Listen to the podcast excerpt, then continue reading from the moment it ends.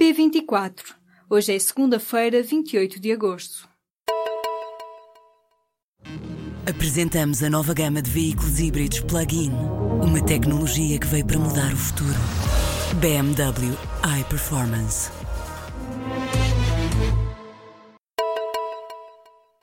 O Ministro da Saúde anunciou nesta segunda-feira que vai esperar pelas conclusões da intervenção urgente pedida à Inspeção-Geral das Atividades em Saúde para decidir se demite ou não os altos quadros que viajaram à China a convite da Huawei.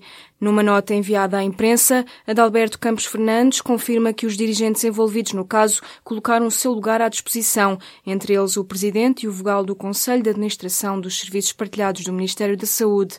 Em causa está a notícia de que uma parceira da Huawei pagou os custos das viagens de avião e da estadia na China, incluindo alimentação, a seis funcionários dos Ministérios da Saúde e das Finanças em 2015. Portugal já pagou 63% do empréstimo do Fundo Monetário Internacional. O FMI garantiu 26.300 milhões de euros do empréstimo da Troika. Deste montante, o Tesouro Português já reembolsou perto de 17 mil milhões. Resta devolver menos de 40%, num valor a rondar os 9.700 milhões de euros. O boletim mensal da Agência de Gestão da Tesouraria e da Dívida Pública mostra que entre junho e agosto, o Estado português pagou ao FMI perto de 2 2.600 milhões de euros de forma antecipada.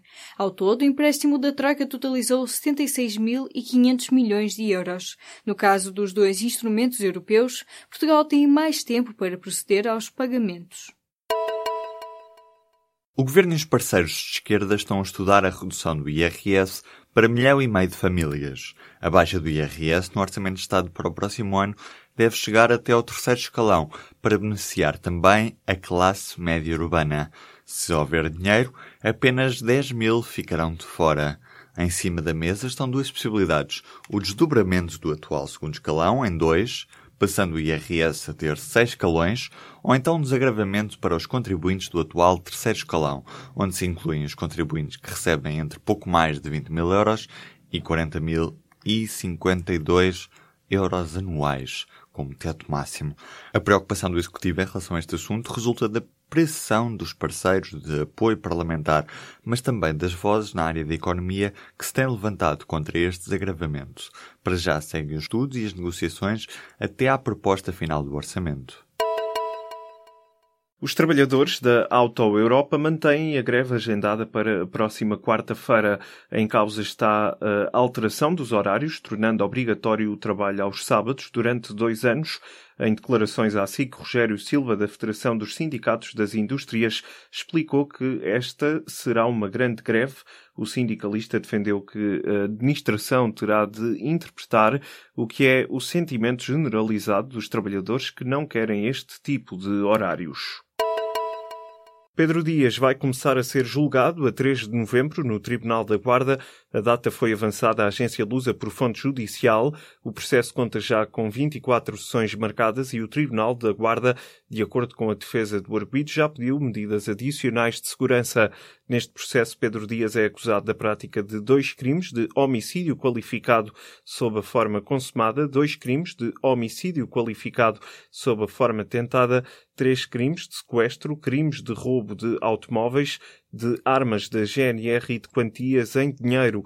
O homem de 44 anos é o suspeito de um triplo homicídio em Aguiar da Beira, aguardando julgamento em prisão preventiva. A UNITA pediu à Comissão Nacional Eleitoral de Angola para que pare a divulgação dos resultados provisórios das eleições gerais, até que sejam corrigidas as irregularidades constatadas, dizem. A reclamação foi apresentada neste domingo pelo mandatário do partido, depois de saber que o MPLA estava à frente da contagem, com 61% dos votos. Sendo assim, João Lourenço o próximo Presidente da República. O Presidente e cabeça de lista da UNITA às eleições gerais angolanas diz não reconhecer a validade dos resultados provisórios divulgados e diz que a partir desta semana vai divulgar os dados da contagem paralela que está a realizar. As chuvas intensas resultantes da tempestade tropical Harvey, que atingiu a costa dos Estados Unidos na madrugada de sábado e já fez cinco mortos, continuam a causar estragos no Texas. Na zona costeira do estado, sobretudo nas imediações da cidade de Houston, as estradas transformaram-se em rios e os verdadeiros rios transbordaram. A subida das águas obrigou a evacuações em massa, com milhares de pessoas a serem resgatadas pelos serviços de emergência. A chuva não deverá parar até ao final da semana Mas a recuperação dos estragos provocados pelo Harvey vai durar muito mais, disse o diretor da Agência Federal de Emergência e Proteção Civil ao Washington Post. Contudo, ainda que os estragos sejam consideráveis, uma das maiores seguradoras a nível global garante que o valor dos danos ficará bastante abaixo dos furacões Katrina e Sandy. O Harvey atingiu a costa dos Estados Unidos na madrugada de sábado, quando era ainda considerado um furacão da categoria 4, a penúltima mais perigosa. Ainda que tenha perdido alguma intensidade, o perigo continua à espreita. Um dos mais poderosos gurus da Índia foi condenado nesta segunda-feira a 10 anos de prisão por violação e exploração sexual. O caso que envolveu Ram Rahim Singh, tornou-se mediático e provocou motins que fizeram dezenas de mortos. A sentença foi lida num tribunal montado especialmente para o caso dentro da prisão para evitar confrontos. De acordo com a polícia local, o juiz foi levado de helicóptero até à prisão, protegida por um cordão de cinco níveis de segurança. A Danone está a enviar 5 mil vacas para uma exploração agrícola na Sibéria. O objetivo é que a filial russa consiga reduzir os custos de produção e possa praticar preços do leite acessíveis aos consumidores. O envio de vacas acontece como forma de contornar a proibição à importação de produtos europeus, imposta por Moscou em 2014 e que fez disparar o preço do leite na Rússia. Para acolher as vacas, a empresa francesa de iogurtes investiu numa quinta de 60 hectares. Algumas das vacas já chegaram e começaram a produzir leite em maio. O último contingente deverá chegar à Sibéria em setembro. Kendrick Lamar seis vezes. O rapper subiu meia dúzia de vezes ao palco dos MTV Movie Awards na madrugada desta segunda-feira, hora de Lisboa. Já Ed Sheeran foi distinguido como melhor artista do ano. A cerimónia teve também o seu momento político com uma mensagem dedicada à situação do país. Paris Jackson apelou a que se mostrasse aos idiotas nazis e supremacistas brancos, nas palavras da própria, que nos Estados Unidos não há lugar para a violência, o ódio e a discriminação.